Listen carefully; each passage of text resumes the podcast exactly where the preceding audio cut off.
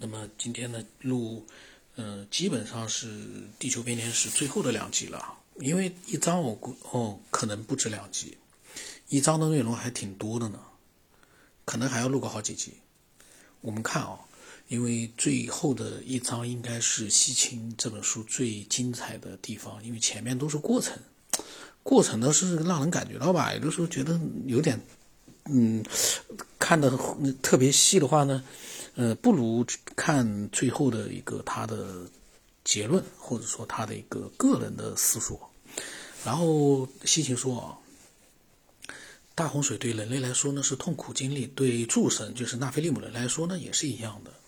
嗯，苏美尔国王表的呃，就是苏美尔国的这个国王表中，他说这个里面这么说，大洪水将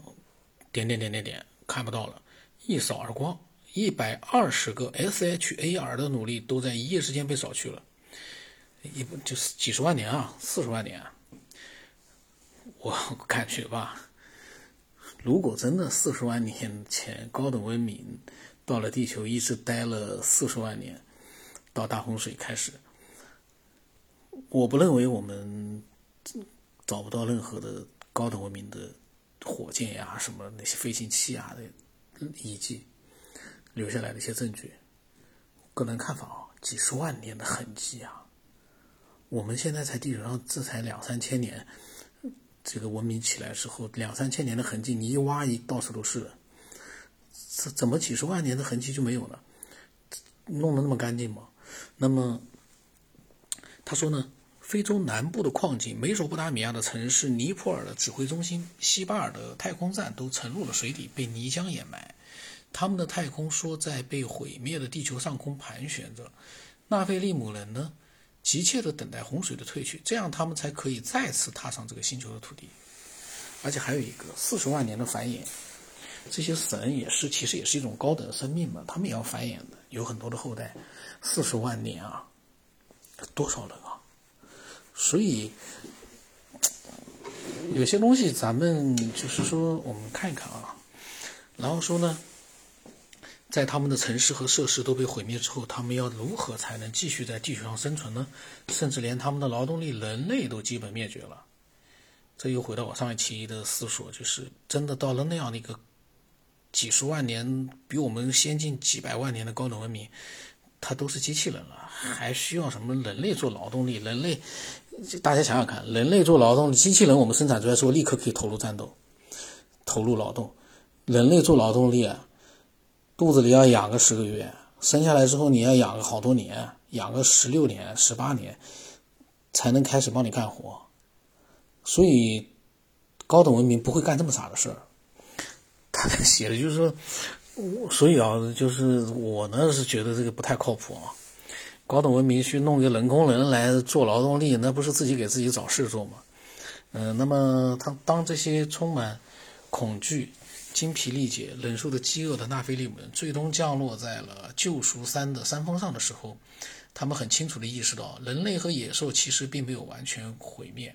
甚至就连恩利尔也改变了他的观点。虽然在一开始他曾因自己的计划被毁掉而火冒三丈。神的决定是很实际的。面对着这样的一种令人窒息的场面，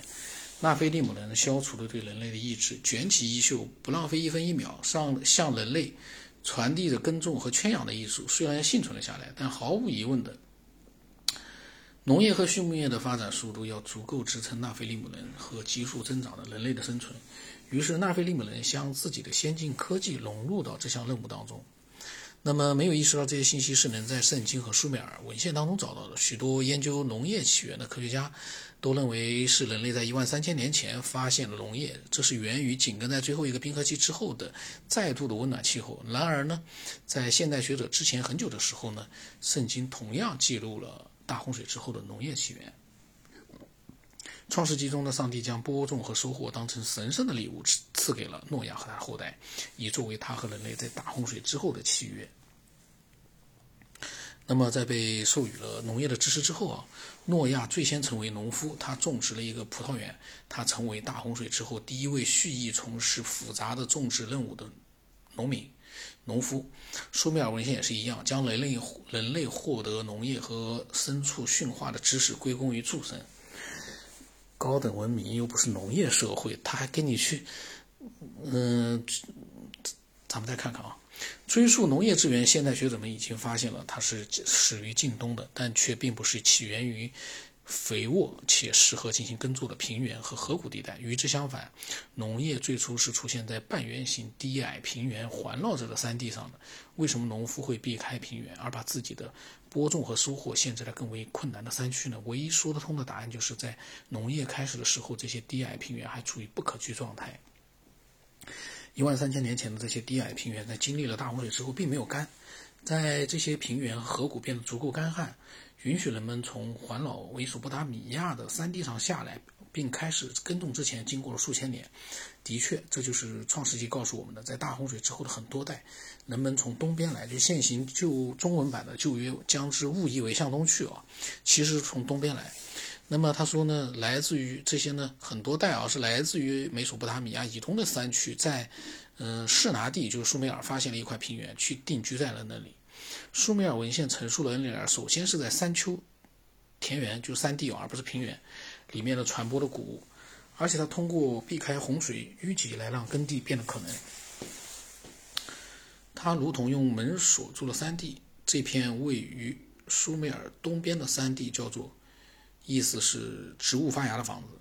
后来呢，恩利尔的助手当中有两位啊，就是神尼纳苏和神尼曼达，将谷物耕种发展到了低矮的平原。这样在最后呢，在苏美尔这片不知道谷物的地方，才知道了谷物。这个时候呢，嗯，西秦开始讲农业了，讲大麦、小麦了。西秦研究为了这个人类起源、文明起源，他研究了好多啊，研究古代的文献、各个地方的神话，还有发现的一些遗迹啊，那些嗯石板上的图画文字啊，还有各种各样的洞窟石柱上的印章上的，嗯，西秦可以说应该是花了很多年的功夫专门去干这个事儿啊，蛮牛的，挺牛的。嗯，我我在想。这农业的这个下期再录吧，呃，然后呢，他前面刚才讲到的一些东西呢，我提出的疑问呢，不一定是准确的。比如我说，嗯，高等文明，呃，完全可以直接造出更先进、更有生产力的机器人，甚至于这个机器人比我们现在的智能机器人要厉害很多倍，嗯，那么就可以直接做劳动力。但是呢，呃，那个呢是需要他们去生产。嗯，如果是人类的话呢，反正它人类社会自己已经开始繁衍壮大了，嗯，它也也可以作为奴隶之类的啊，嗯，作为劳动力